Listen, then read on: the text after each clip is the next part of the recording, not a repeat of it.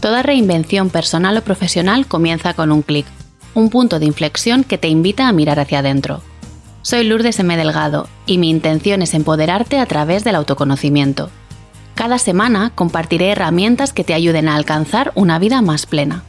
Si sientes que es el momento de conocerte más y mejor, estás en el lugar indicado. Arrancamos. ¿Te ha pasado alguna vez que has tenido que hablar con alguien de un tema delicado y lo has pospuesto porque no sabías cómo abordarlo? O quizás tienes pendiente alguna conversación difícil con tu pareja, con tu jefe o una persona que realmente te importa, que pospones porque no tienes ni idea de qué decir o por dónde empezar. Quien más y quien menos tenemos pendiente alguna conversación difícil. Yo la primera. Y una de las preguntas que más se repiten cuando abordamos estos temas en las sesiones con las clientas es, ¿cómo se lo digo? Por eso, hoy he querido contar con Nuria Carrasco, directora académica del CEC, el Centro de Estudios del Coaching, escuela donde tuve el honor de formarme como coach, para que nos cuente por qué nos cuesta tanto abordar este tipo de conversaciones y alguna clave para poder gestionarlas mejor. Nuria es licenciada en Ciencias del Trabajo y cuenta con más de 3.200 horas de vuelo como coach ejecutivo individual, entre otras formaciones y especializaciones. Y ha desarrollado proyectos en empresas como DKV, Banco Santander y Campofrío, entre otras. Me da miedo en la nariz que algo de experiencia en esto de gestionar, mantener y sostener conversaciones difíciles tiene. Nuria, bienvenida y muchas gracias por acompañarnos hoy. Muchas gracias a ti, Lourdes, por haberme invitado a tu podcast. Estoy súper feliz de poder compartir contigo pues, mis experiencias, mis conocimientos y, todo lo que surja de esta conversación entre las dos. Una maravilla tenerte, porque bueno, he tenido la suerte de, de formarme contigo y coincidir en algún otro momento te he escuchado antes hablar de las conversaciones difíciles y cuando se planteó el tema dije, es que tiene que ser ella. pues te la agradezco un montón, pues vamos allá si quieres a, profundizar un poco. Pues Nuria, bienvenida tú y tu historia y aunque te he presentado brevemente al principio, eh, cuéntanos para las personas que todavía no te conocen quién eres, qué haces, cómo nos ayudas, aunque soy consciente que esta pregunta ¿no? es en sí misma como para hablar solo en el podcast de esto. Sí, bueno, es una pregunta muy amplia. Em, bueno, te puedo contar de mí que, yo empecé en el mundo de los recursos humanos cuando, bueno, hace muchos años ya de, esto, ¿no? Pero mi experiencia viene de ahí, también como consultora y como formadora, y bueno, pues en el 2009 eh, decidí formarme como coach porque ya vi que, que, era el camino que quería seguir. Y desde entonces, pues no he hecho nada más que hacer coaching, y esa es la realidad. Trabajar como supervisora, coach y formadora de coaches es mi vocación pero además pues acompañar a líderes, a managers a conseguir sus retos y sus objetivos que tienen en su vida personal y en su vida profesional. Entonces para mí el acompañamiento tiene un sentido pues muy amplio ¿no? y, algo que se me da muy bien y que se me ha dado siempre muy bien es la conversación. Entonces, eh, para mí esta parte he querido profundizar cada vez más en ello. O sea, si, si, algo me he vuelto experta, cuando hablamos de comunicación, para mí hay una diferencia entre comunicar y conversar. Y, y ese es el aprendizaje, o sea, yo he aprendido a conversar. he visto resultados en mí misma, en, mis relaciones y, esto también me ha llevado a, bueno, a, trabajar desde un lugar diferente también con, las personas con las que he acompañado a conseguir sus retos, porque al final eh, la vida es relación. Estamos continuamente relacionándonos con el otro y, y la relación es gracias a la conversación, con lo cual eh, para mí todos los resultados que consigo en la vida lo consigo gracias a las conversaciones que tengo y a las conversaciones que no tengo. Esto es como, ¿sabes? un clicazo de lo que decimos en coaching que tuve en un momento dado. Entonces, claro, este, esta vida es un aprendizaje conversacional. Eh, y bueno, pues desde ahí te he contado un poco mi trayectoria. Eh, desde hace también unos años estoy ya como profesora y supervisora en el CEC, del centro donde tú te has formado, el Centro de Estudios del Coaching, muy contenta porque me, ayuda como a compaginar esas dos partes de escuela y empresa. Es como no termino de, dejar una parte y otra y me siento muy feliz y muy cómoda estando en esos dos ámbitos, ¿no? porque sigo aprendiendo de, todas las personas, tanto de los alumnos como de los directivos con los que trabajo. Me gusta esto que comentas de la diferencia entre eh, comunicarse y, y, conversar. ¿Puedes matizar un poquito esta, lo que es esta diferencia para ti? Para mí, sí, te hablo desde mí, ¿no? Desde cuando para mí eh, integré estos dos conceptos, esta distinción tiene que ver como que comunicar es como una es algo más unidireccional, es algo que yo hago hacia ti, ¿no? Y tú como emisora pues lo recibes y te lo quedas. Para mí la conversación entra en otras competencias, eh, competencias como tú muy bien sabes del coach, que tiene que ver con la escucha, tiene que ver con la comprensión, tiene que ver también con la aceptación de lo que está diciendo el otro y tiene que ver con esa parte también de verificación. Entonces cuando yo converso, yo doy una información, pero también estoy tratando de, asegurarme que el otro está entendiendo lo que yo le estoy diciendo y, espero un feedback por su parte. Entonces, una conversación es donde esas dos partes están en continua interacción y hay como una espera de, retroalimentación donde estemos asegurándonos que las dos nos estamos comprendiendo, entendiendo y que esta conversación sirve para algo. Para mí la comunicación es como que a veces se queda, ¿no? ese concepto ¿eh? como tal, se queda como cojo en alguna parte porque es como, pues como te decía, en una sola dirección. Claro, con, esto que, nos comentas, entiendo que hay conversaciones y conversaciones, y una de ellas son las delicadas, las difíciles, pero para ponernos en contexto y ayudar a las personas que nos puedan estar escuchando, que no entiendan muy bien ¿no? qué es una conversación difícil, ¿cómo lo defines tú? Pues para mí una conversación difícil, fíjate, yo cuando doy este curso siempre me gusta cambiarle la palabra difícil, porque ya solo el hecho de que le pongamos esa palabra no es un juicio, como bien sabes, y ya tiene una carga. Entonces cuando yo digo tengo que tener una conversación difícil, ya, ya de entrada estoy eh, como sintiendo incluso corporalmente la carga que me supone tener esa conversación difícil. Entonces para mí me gusta cambiarle el concepto de manera inmediata y lo llamo conversación retadora o conversación que me reta porque es una conversación que nos reta. Y nos reta porque es una conversación emocional. Normalmente están en juego las emociones. Tiene que ver con una mirada sobre mí y tiene que ver también con cómo miro al otro, con cómo va a reaccionar el otro cuando yo tenga esa conversación difícil o retadora. Entonces, para mí una conversación difícil es aquella que nos cuesta tener, es aquella que nos reta, es aquella donde voy a hablar de sentimientos, donde voy a hablar de emociones y donde hay un temor en la reacción que va a tener el otro ante lo que yo le diga. Digamos que de alguna manera hay cierta incomodidad a la hora de abordar o de mantener esa conversación. Sí, hay como esa incomodidad y, vamos a ponerle nombre. Hay un miedo, hay un terror a tener esa conversación, porque esto es lo que nos separa de tenerla o no tenerla, de atrevernos o no atrevernos. Es que tengo miedo real a, a qué va a pasar cuando yo tenga esta conversación. ¿A lo haré bien? Diré lo que tengo que decir, qué voy a hacer con lo que el otro me diga. Entonces hay un temor y ese miedo muchas veces nos hace que sea más difícil mantener esta conversación. Y lo que hacemos con esas conversaciones, pues es que las dejamos pendientes. es como ya, ahí, me adelanto un poco, ¿no? Pero es como que lo que nos dificulta es, pues no me atrevo a tenerla y la dejo ahí, ¿no? La dejo ahí como tapadita, ¿no? Que no se vea. Sé que la tengo que tener, pero la voy dejando. Y esto lo, lo complica todavía más, lo hace más difícil. Entiendo, entiendo lo que quieres decir. Em, hablas, ¿no? Le hemos puesto nombre y, apellidos a, lo que hay detrás de esa dificultad, que es el temor. Entonces, ¿es el mismo temor lo que nos hace que nos cueste abordarlas? ¿Es que no tenemos herramientas? ¿Qué, nos pasa con esto?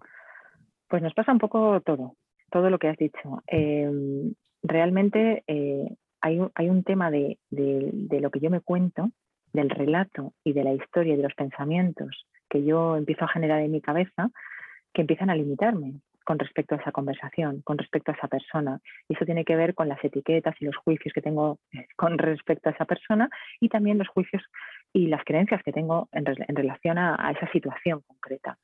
Todas estas todos estos pensamientos me generan unas emociones. esa emoción de miedo, de temor, está alimentada por estos pensamientos. Entonces, claro, todo esto viene ahí, ¿no? Si yo quiero de alguna manera intervenir y, trabajar estas conversaciones difíciles, lo primero que tengo que, es que identificar qué estoy pensando en relación a esta conversación, qué me limita, dónde está la resistencia que yo tengo para tener esta conversación y qué creencias están limitando el que yo pueda tenerla. Y como ya te he empezado a decir antes, ¿no? O sea, el hecho de pensar, pues, ¿qué va a decir el otro cuando yo le diga esto? O cómo, va, cómo se lo va a tomar o, no quiero hacerle daño y a lo mejor si le digo esto le voy a hacer daño. O a veces nos decimos, tampoco es tan importante decirle esto, es algo que me está generando carga y una necesidad, pero realmente eh, me, hago creer a mí misma que no es tan importante. O qué egoísta soy si le digo esto. Bueno, toda la serie de ideas creencias, eh, limitaciones que nos ponemos en, base a esos pensamientos, está generando una emoción concreta. Entonces, esto es lo que nos bloquea. Y esto es a nivel muy profundo. Esto no es algo fácil de detectar. O sea, sentimos, podemos sentir esa resistencia, esa barrera, pero cuando tú le preguntas a las personas que no están en este mundo del coaching, que no somos, que no están tan habituados a mirar esto o a detectar esas creencias, pues es que no sé lo que me pasa, ¿no? Tengo una sensación como que no me apetece, lo mucho que te van a decir es, es como es incómodo, como tú has dicho, o, tengo un poco de miedo a su reacción. Y, muchas veces pasa esto a nivel más profundo y también pasa lo que tú has dicho, que nos faltan herramientas para tener esta conversación, es decir, cuáles son los pasos que yo debería seguir para tener esta conversación. Y también pasos para tratar de limpiar esas creencias, de identificarlas primero, detectarlas y luego aprender a gestionarlas y aprender, aprender a gestionar también las emociones que me están impidiendo. Entonces, ahí hay una serie de herramientas que tienen que ver con trabajarse a uno mismo, ¿no? Trabajar esa parte más de autoconciencia y autoconocimiento que me ayuden a colocarme en un lugar diferente. Y, y, de ahí luego otra serie de herramientas que están más relacionadas con trabajar esa comunicación, esa asertividad, esa, esa forma de generar contexto en la conversación, de cómo preparar esa conversación y cómo prepararte con la otra persona para decirle algo delicado o algo difícil o algo incómodo. Y luego, pues, cómo es ese diseño de la, de la propia conversación, es decir, qué partes tiene, qué fases tiene, qué hago en cada una de las fases y también cómo quiero cerrar esa conversación. Entonces, todo esto a mí no me enseñaron. En el colegio ni en la universidad no me enseñaron a tener una conversación difícil. Em, pero cuando yo recuerdo en mi vida, he visto el coraje y la valentía que he tenido que desarrollar tanto en la adolescencia como luego en mi vida ya más profesional para mantener ciertas conversaciones de las que no tenía ninguna, ningún manual de instrucciones. Y ha sido un poco pues tirar de, de tu coraje, de la valentía y cuánto nos hubiéramos ahorrado, ¿no? Nos podemos ahorrar teniendo pues eso como una guía, un, manual que te, que te indique por lo menos un camino, sabiendo que aunque utilices esa guía y ese manual de instrucciones, nunca vas a tener la garantía de que vaya a salir bien. Y eso también es importante, como soltar la necesidad de un resultado positivo, ¿no? De que va a ir bien, pues no lo sabes, no sabes si va a ir bien o va a ir mal. Lo importante es que vas a tener la conversación y qué posibilidades se van a abrir ya solo al mantener esa conversación. Justo cuando lo estabas diciendo sonreía porque es como la, siguiente pregunta que se suele hacer en estos contextos, ¿no? Es como, bueno, pero esto me garantiza que yo voy a conseguir mi objetivo con esta conversación, pues mira, lo siento, no. no hay nada en el mundo que garantice, ¿no? 100% eh, que las cosas vayan a suceder como tú, como tú quieres. Hay una frase por ahí, creo que es, eh, espera lo mejor y prepárate para lo peor. Entonces, de alguna manera siento que esta guía, esta estructura te permite prepararte para lo peor, ¿no? Que puede ser lo que tú no quieres, que la conversación no llegue al acuerdo que tú necesitas, pero gestionándote de la, de la, mejor manera posible. Y has comentado algo que me parece también interesante y es la importancia del contexto, porque qué diferente es tener una conversación, como digo yo así, soltar las cosas a bocajarro, Totalmente. Que darse mm. un permiso para ver cómo estás, prepararte para tener esa conversación y generar, como tú dices, el contexto. ¿Cómo de importante es el contexto en, una conversación retadora? Pues te diría que todo, o sea, es la base. y el éxito de una conversación de este tipo, el, éxito está basado en ese contexto, en, cómo generas un espacio de confianza con la otra persona para poder hablar y poder decirles las cosas. Entonces, como tú bien estás eh, diciendo, el contexto tiene que ver con una buena preparación. digamos que la primera parte de una, de una conversación es la preparación. Y la preparación de uno mismo, más allá de la preparación de qué le voy a decir y qué contenidos o qué datos ¿no? voy a tratar en esa reunión, en esa conversación, eh, tengo que prepararme yo.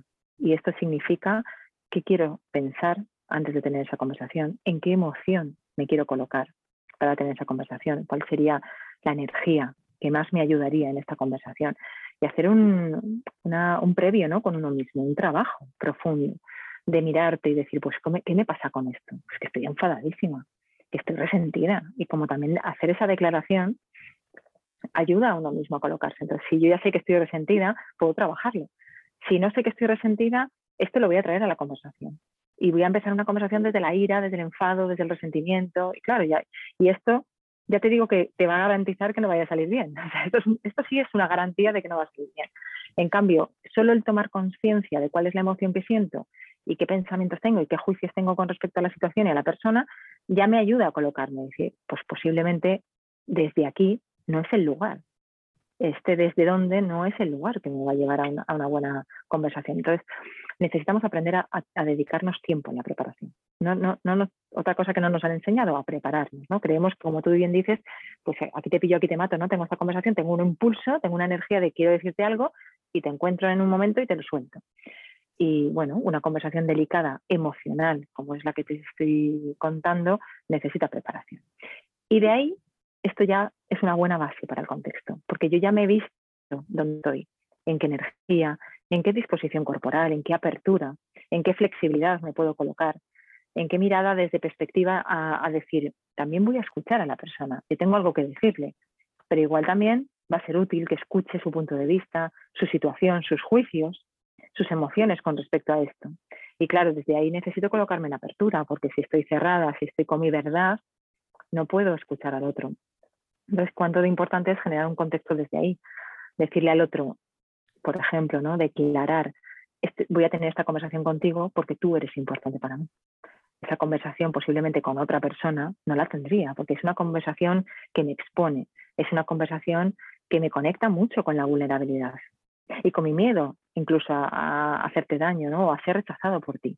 Entonces, tengo esta conversación contigo porque tú eres importante para mí. Esto es fundamental y esto genera contexto. Entonces, imagínate, ¿no? Cómo va a sentirse el otro cuando le dices que eres importante, cuando ve que estás, haciendo un esfuerzo, te estás atreviendo a traer algo a, un espacio de confianza, para poder sentirte y mostrarte vulnerable. Entonces, el contexto es eso, es como generar un espacio donde nos podamos decir las cosas, donde no vamos directamente al tema o al problema o al asunto, sino que mm, generamos un espacio de escucha, de cercanía, de, amabilidad también, ¿no? Y, de, y, sobre todo de comprensión de que yo, sé lo que me pasa a mí, pero no sé lo que te pasa a ti. Puedo tener datos y puedo haber visto hechos, pero no tengo ni idea de por qué has hecho eso. Entonces también voy a esa, a esa conversación con esa curiosidad. Qué bueno. Sí, sí, sí, totalmente. Es que justo, sí, justo estaba haciendo como un clic en mi propia cabeza, según te escucho, estaba haciendo clics internos. Mm. Te iba a preguntar ahora un poco por cuáles son esos, esas claves que nos facilitan o que nos permiten abordar desde un lugar más adecuado, con más calma, con más tranquilidad, cada uno con la energía que necesite. Hablábamos de prepararnos, ¿no? de tomarnos un tiempo para prepararnos, generar el contexto. ¿Alguna otra clave que se te ocurra? Hmm. Em, bueno, eh, estas son las fundamentales, eh, como hacer esa preparación con uno mismo. Después, la, parte que tú estabas señalando antes, ¿no? Como qué herramientas son las que voy a necesitar. Entonces, herramientas a nivel de conversación.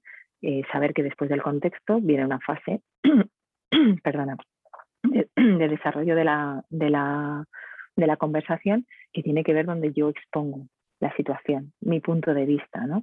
Y qué juicios decido compartir con, la otra persona, qué, qué, juicios tengo en relación a la situación, qué voy a poner encima de la mesa. Entonces ahí, claro, a veces eh, hay que distinguir entre ser sinceros y ser sincericidas. O sea, el hecho de que yo pueda tener una opinión muy grande sobre muchas cosas y muchos juicios, tengo que decidir qué aporta y qué no aporta a la conversación, ¿vale? Em, tengo que ser como también muy coherente y muy congruente con, con, cómo digo las cosas. Entonces, a veces prepararme mi discurso, esto me va a ayudar mucho. Entonces, ahí te digo también qué evidencias tengo sobre esto que quiero, sobre esto que quiero tratar, ¿vale? ¿Qué, qué datos, eh, qué, qué, ejemplos puedo traer a la persona que no sean meros juicios míos, sino que tenga que ver más con esa parte de, lo he comprobado, esto es contrastable, esto ha sido observable, ¿vale? Entonces, esto es la parte del desarrollo de la conversación, donde tiene que ver con la preparación, pero tiene que ver también con qué elijo poner encima de la mesa. Y luego algo importantísimo que, tenemos que trabajar en esa fase de desarrollo y es contrastar. Es decir, yo he visto esto, he observado esto y también esto me ha provocado en mí un impacto. Pero no sé tú cómo lo ves. Y aquí necesito saber si, estás viendo lo mismo que yo, si, ves esas evidencias, o sea, ¿cómo lo ves tú? ¿Cómo lo has sentido tú esta situación? Porque quizás desde una mirada diferente, ¿no? Yo también puedo ver algo diferente de esa misma situación. Sabes que muchas veces vamos con una verdad absoluta y la percepción de, una situación tiene que ver con los hechos, pero tiene que ver también mucho con nuestra historia con nuestra mochila, como tú bien sabes. ¿no? Entonces, claro, ¿cuánto de ahí me estoy perdiendo? ¿Qué selección de datos he hecho? Y yo esto solo lo puedo como contrastar si le pregunto al otro. Si no, solamente voy a tener mi verdad. Por eso te decía que una conversación difícil tiene que ver con esa, es como una pequeña danza entre lo que yo traigo y también lo que tú me puedes traer, para buscar ese punto de encuentro. Y esto pasa en esa fase de desarrollo. Entonces, herramientas útiles que nos van a ayudar, por ejemplo, eh, trabajar muy bien la comunicación no violenta, ¿vale? Que es a trabajar esos hechos, esas evidencias y luego mostrar lo que me pasa a mí con esto, lo que a mí me pasa con lo que tú has hecho, cómo yo me siento con lo que eh, bueno, he experimentado he visto esa conducta. Y luego, ¿cuál es mi necesidad? ¿Qué me está, porque esto genera un impacto, pero ¿qué necesidad hay detrás de todo esto? Entonces, la comunicación no violenta es fundamental para trabajar una conversación difícil, como, bueno, como herramienta fundamental. Y las preguntas como que pues, sabes que como coaches las tenemos como muy también muy desarrolladas, ¿no? Pues eso, cómo lo ves, cómo te estás sintiendo, em, qué te está pareciendo todo eso. O sea, en todo momento chequear cómo está el otro, porque seguramente nos está dando muchas eh, señales de cómo se siente, de incluso gestos ¿no? que puede hacernos con la cara. Y yo también ahí puedo detectar de que algo a lo mejor no, he dicho no, le ha gustado, no le ha incomodado. Entonces, no quedarme ahí y decir, bueno, no, no voy a mirar eso, sino recogerlo. Es decir, veo que al decir esto has eh, puesto esta cara, ¿no? O has levantado la ceja. ¿Qué, qué, pasa ahí? Como indagar, ¿no? En todo momento, eh, en esa conversación, tengo que poner como por delante al otro. O sea, lo importante es el otro, porque hay algo que yo quiero conseguir en esta conversación. Y para ello necesito al otro. Entonces, o me coloco al servicio del otro, o no hay manera, no va a haber manera de poder entendernos. ¿no? Entonces, bueno, estas son algunas herramientas fundamentales. Después, en esa fase de desarrollo, necesitamos conectar, necesitamos encontrar el punto donde estemos de acuerdo. Es decir, qué parte esa persona está viendo de lo que le estoy diciendo y qué parte yo también estoy empezando a ver del otro. Y de ahí hay algo que necesitamos trabajar que es como, ¿vale? ¿Y qué vamos a hacer con esto? Y ahora que estamos ahí, que nos hemos encontrado y que nos hemos visto, ¿ahora qué vamos a hacer? Claro, eh, muchas veces ahí hay conflicto, ¿no? En esa parte de desarrollo, según te lo estoy contando, parece que es muy fluido, pero a veces no es tan fácil, porque las emociones se enredan, porque el otro empieza a decirme cosas más desde juicios y menos desde hechos, o porque yo misma me enredo también hablando de juicios. Entonces, algo que tenemos que aprender es a distinguir la diferencia entre esos ejemplos, esos hechos, de los juicios. Porque cada vez que yo lanzo un juicio hacia la persona, hacia la situación, hacia un contexto, ahí estoy generando violencia. Y esto es algo que va a multiplicar la dificultad en la conversación. Mm, sí, porque la violencia en la conversación bloquea Totalmente. Se pone la defensiva el otro, de, forma automática, ¿no? Es algo intuitivo, algo completamente inconsciente y así sí o sí la, conversación no va a llegar a buen puerto. Fíjate, Nuria, tengo la sensación que cuando hablamos de conversaciones retadoras, eh, incómodas, como queramos llamarlo cada una o etiquetarlo, hablamos todo el rato del que emite el, el, discurso, ¿no? del que está hablando, pero hay una parte que también está escuchando, que también recibe. Entonces, ¿es diferente colocarse en quien habla a quien escucha? ¿Es diferente cómo abordar o mantener esa mm. conversación cuando eres quien está escuchando? No sé si es difícil o no, pero para mí sería como cuando tú entrenas, cómo mantener una conversación difícil es difícil, estás entrenando, el estar preparado para recibir una conversación difícil. La diferencia aquí es que no sabes cuándo te va a venir. Cuando tú eres el emisor, como tú bien dices, de una conversación difícil, tú la preparas, tú la trabajas, eh, ¿no? tú le dedicas un tiempo y luego eh, le dices al otro que quieres tener esta conversación. Pero a veces el otro no tiene tanto tiempo como has tenido tú para reflexionarlo, ¿no? Y esto es algo que también me di cuenta, ¿no? Con, con el tiempo. Decir, claro, qué espacio le estoy dando al otro para que tome conciencia de que tiene que prepararse. Y, y a veces está bien decir, mira, me gustaría hablar contigo de esto, sobre este tema, sobre todo cuando estamos hablando de conversaciones difíciles en el ámbito profesional. En, esas situaciones todavía tenemos que dar más espacio a esto para que el otro se pueda preparar la conversación. Entonces, este que ya sabe que va a tener esta conversación sobre este tema, le da tiempo a colocarse. Eh, pero realmente esta formación, ¿no? Estas herramientas que estamos hablando sirven para uno como para el otro. Y si realmente danzamos en esta conversación tal y como te estoy diciendo, te estás moviendo todo el rato en un lado y en el otro, si te das cuenta. O sea, yo soy emisora, pero también soy receptora. Y, también, y, cuando yo voy a decirte algo, estoy abierta a que tú me digas. Y esto es lo que va a pasar siempre en una conversación, porque no, nunca voy a tener la verdad absoluta de, lo que ha pasado.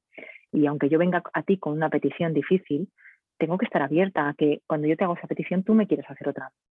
Y realmente lo óptimo también es que yo te pida y te ofrezca algo a cambio.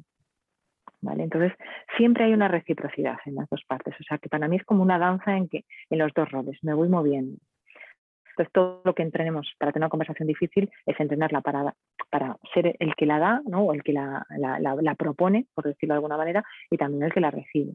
Pero los roles se van moviendo. Y cuando tenemos una conversación difícil, cada vez que demos más permiso a movernos, mucho más efectivo será, porque será una conversación real y será una conversación donde estamos los dos en la misma, digamos, en el mismo nivel de responsabilidad, en el mismo protagonismo de la conversación.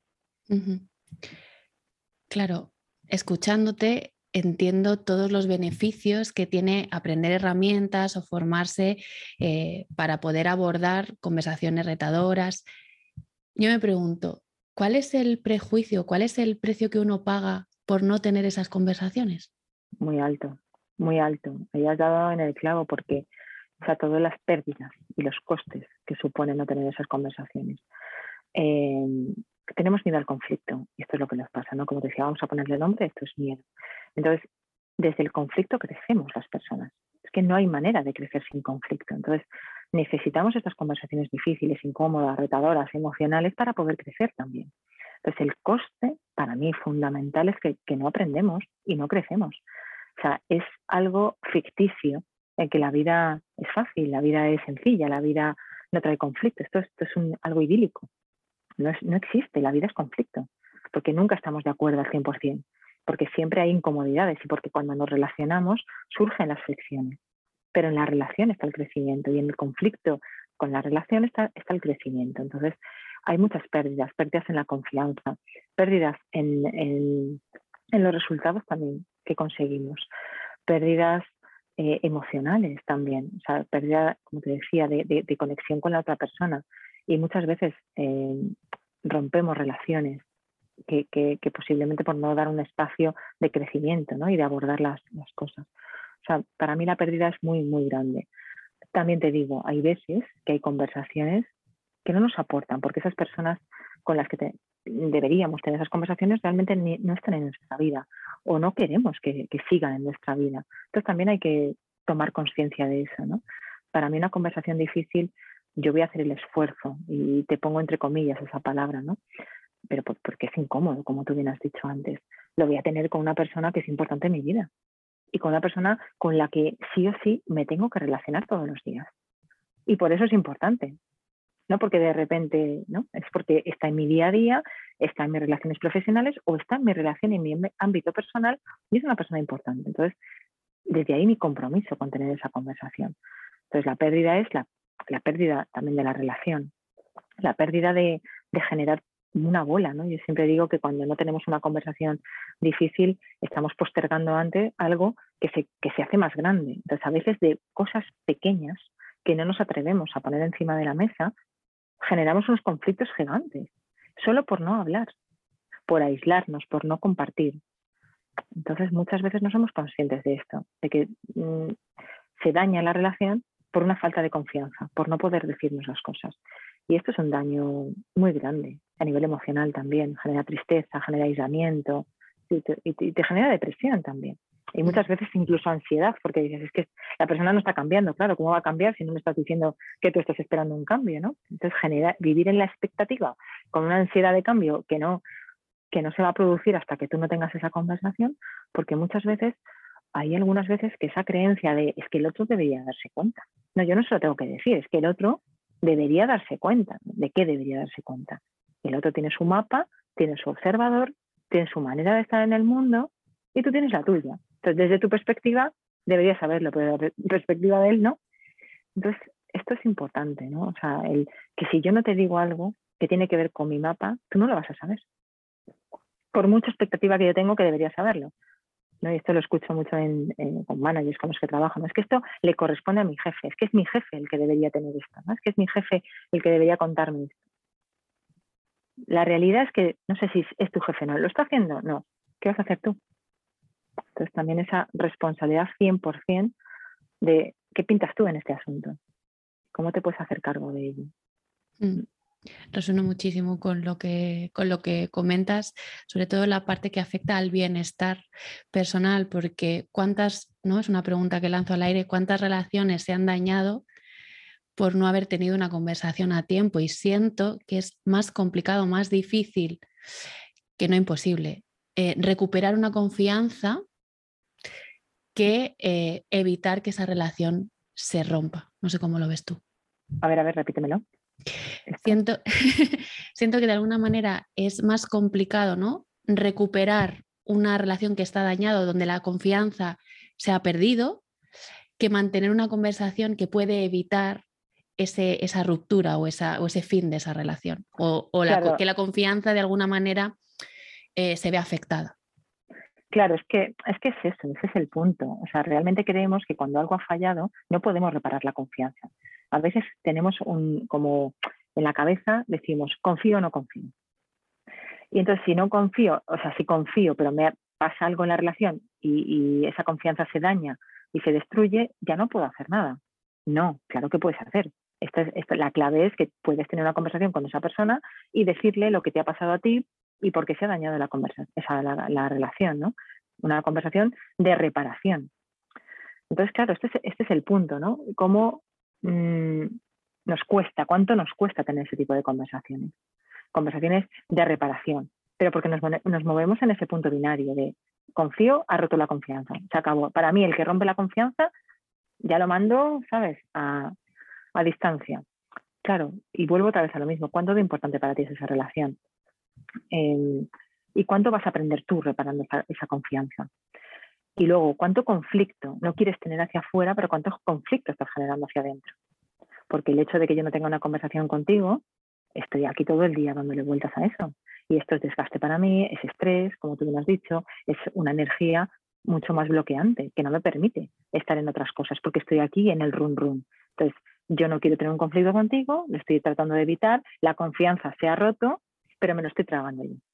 Entonces, todo esto, fíjate el, daño, el daño que nos hace. Entonces, la conversación difícil es una herramienta fundamental para reparar la confianza en la relación. Totalmente. Y necesitamos aprender a, tenerlas. Estoy totalmente de acuerdo con, con, lo que comentas.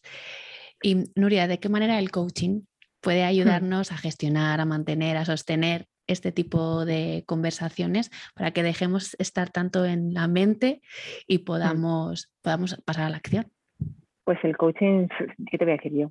el coaching para mí es que es, a mí me dio pues una manera de estar en el mundo, ¿vale? Una forma de, de, colocarme, desde empezando por la responsabilidad, esto que hemos estado hablando, ¿no? Yo me hago cargo de lo que pasa. Entonces, si yo detecto que tengo una conversación contigo pendiente, el coaching me ayuda a darme cuenta de que hay algo que yo puedo hacer aquí y me lleva a mi responsabilidad individual y a darme cuenta de que no sé lo que harás tú, pero sí hay algo que puedo hacer yo.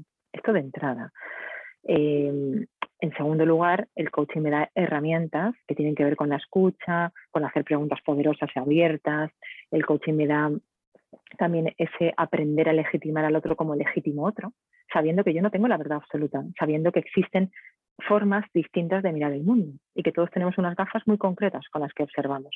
Entonces a mí el coaching me da perspectiva, me ayuda a darme cuenta de que el otro está en su historia y yo estoy en la mía y que ninguna de las dos es válida. O sea, ninguna de las dos es la razón, la, verdad ¿no? absoluta. Pues todo esto, hay metacompetencias que trabajamos en el coaching que van a ayudar muchísimo a las conversaciones difíciles. Y, pilares fundamentales como trabajar la confianza, porque tú sabes que entre coach y coachee no hay relación de coaching, sino hay relación de confianza. Entonces, ¿cómo trabajamos la confianza en el coaching? ¿Cómo trabajamos el compromiso también? El compromiso desde la voluntad, ¿no? desde el querer y no desde la obligación. cómo trabajamos también el empoderamiento de la persona, el coraje. Fíjate, ¿no? Cuando trabajamos desde esa autenticidad y lanzarme, atreverme a hacer cosas y retarme, aquí también esto me ayuda mucho porque me reto a, me doy cuenta de que tengo una conversación y digo, ¿qué aprendizaje hay aquí para mí? Entonces esa mirada también desde qué puedo descubrir, qué puedo aprender, qué cambio de observador me va a ayudar también todo esto. Entonces, bueno, creo que podríamos estar hablando ¿no? de, todas las metacompetencias y habilidades y, herramientas que te llevas en, un, en una formación de coaching y, en el coaching en sí, que te va a ayudar como palancas ¿no? en las conversaciones difíciles. Desde luego, yo por mi parte es que hay un antes y un después del coaching. Esto es como cuando ya sabes de dónde vienen los niños, ya no te pueden engañar, ¿no? Con cigüeñas y abejas y no sé qué. Pues cuando tú descubres y vives y experimentas el coaching, en cualquiera de las dos partes, coach y coach, es que te cambia las gafas, te cambia la manera de estar en el mundo. Y a mí esto me ha permitido, de verdad, honestamente, poderme poner en los zapatos de la otra persona. Justo. Y, y desde ahí tener conversaciones que llevaba muchos años posponiendo. Y gracias a, mi, propio, mi propio proceso y mi propia formación, las he podido tener y ha sido una liberación brutal, brutal. Así que yo aconsejo, recomiendo, si desde aquí sirve no como coach, sino como Lourdes, eh, que si alguien tiene dificultad para mantener conversaciones difíciles y se ha reconocido en algo de lo que hemos estado hablando, eh, que busque ayuda y que, que hable con, un coach, que se forme si le apetece. Eh, y en relación a esto, te quería preguntar, ¿cuáles son los próximos proyectos? Eh, ¿Dónde te podemos encontrar? Pues mira, los que estén interesados, como tú me estoy diciendo, en formarse por lo menos en conversaciones difíciles, em, vamos a sacar un nuevo curso, un curso online, que desde la época de la pandemia llevamos haciéndolo ya con varias ediciones, y está resultando pues con mucho éxito porque es un curso pues muy práctico, ¿no? donde no solo se trabajan estas mini píldoras que pueden ayudar y que tienen que ver evidentemente con nuestra manera de estar en el mundo, como tú bien dices, con el coaching, pero que también viene a, mirarnos hacia nosotros desde dentro, ¿no? desde qué me pasa a mí con las conversaciones em, y, practicarlas en, el, en, la propia aula. Entonces, bueno, pues eh, el, 14 de junio empezamos una nueva edición, ¿vale? son los martes, como te digo, de manera online de seis y media de la tarde a nueve de la noche, el 14, el 21 y el 28 de junio y el 5 de junio. Entonces ahí mismo ya, ya me podéis encontrar los que puedan estar interesados porque yo soy la formadora de ese, de ese programa. Y luego, bueno, en el Centro de Estudios del Coaching, que, que ya te decía antes, ¿no? que, que llevo ahí ya unos cuantos años, pues el que también esté interesado en formarse como coach, pues encantado de, de vernos allí, ¿no? tanto a nivel 1 como a nivel 2 y bueno, adquirir todas las herramientas que, como tú y como yo pues hemos vivido, ¿no? que, nos han cambiado la vida, porque para mí también, como tú bien has dicho, fue un punto de inflexión y, yo dejé de, ser ¿no? y de estar siendo de una manera muy concreta a ser mucho más yo, a ser más auténtica, mucho más en esencia. Y, y bueno, es que no te puedo hablar, ¿sabes? Porque es que para mí el coaching es, es mi pasión. O sea, fue un clicazo tan grande de cambio que, le debo mucho al coaching y le debo mucho también a todo el proceso, ¿no? que tiene que ver con mirarte, con observarte eh, y, desde las tres dimensiones, la mente, el cuerpo y la emoción, porque realmente en coaching trabajamos las tres cosas ¿no? y cada vez la corporalidad en este mundo va adquiriendo más espacio, ¿no? porque los cambios realmente profundos los tiene que hacer el cuerpo. O sea, por mucho que tratemos de trabajar la mente, el movimiento es lo que nos da la posibilidad de cambio. Yo de hecho aquí me desnudo ante los oyentes oyentas, lo he contado otras veces, yo hasta que no pasé por mi propio proceso de coaching y me formé en el nivel 1, yo había estado 10 años de mi vida desconectada de mi cuerpo, mm. solo mente, nada de, corporalidad. Y claro, para mí fue un clic y recuperarme y reconocerme, yo siempre digo que me, me acercó a convertirme en la persona que yo estoy destinada a ser. Y eso es que no tiene precio. Para mí es, un regalo de vida y por lo que siempre voy a estar agradecida. Nuria, ¿cómo te gustaría cerrar esta entrevista? Qué buena pregunta de coach. Pues lo primero dándote las gracias. Me ha encantado y, de verdad, te lo digo sinceramente, me he sentido muy cómoda, muy acompañada. Eh, me encanta nuestra energía de las dos y, nada más, pues eso, que, darte las gracias y que, sobre todo por la oportunidad de poder explicar un poco más eh, en detalle, ¿no? cómo poder trabajar esto de las conversaciones difíciles que para mí es que nos ahorraría tantos disgustos y tanto, tantos, tantas situaciones ¿no? en nuestras vidas que creo que sería como unas lecciones como básicas de vida. Así que gracias, dándote las gracias, Lourdes. Pues te lo recojo, te, lo agradezco también por tu sí, por tu generosidad, por ponerlo fácil. Es verdad que la energía está fluyendo súper bien y súper bonita. Me da hasta pena ¿no? que se acabe la, entrevista, pero vamos a, a, honrar el tiempo de ambas. Gracias, espero que, que ayudemos y que aportemos en esas conversaciones difíciles pendientes de las personas que están al otro lado. Y a ti que has llegado hasta el final del episodio, muchísimas gracias y nos, escuchamos la próxima semana. Que estés bien. Si te ha gustado este episodio, no olvides suscribirte, regalarme 5 estrellas o dejarme un comentario. De esta manera me ayudas a llegar a más personas. También puedes unirte al Club Gaia, donde tendrás acceso a contenido exclusivo para poder seguir trabajando en tu desarrollo personal y profesional. Puedes apuntarte desde el link que encontrarás en las notas de este episodio.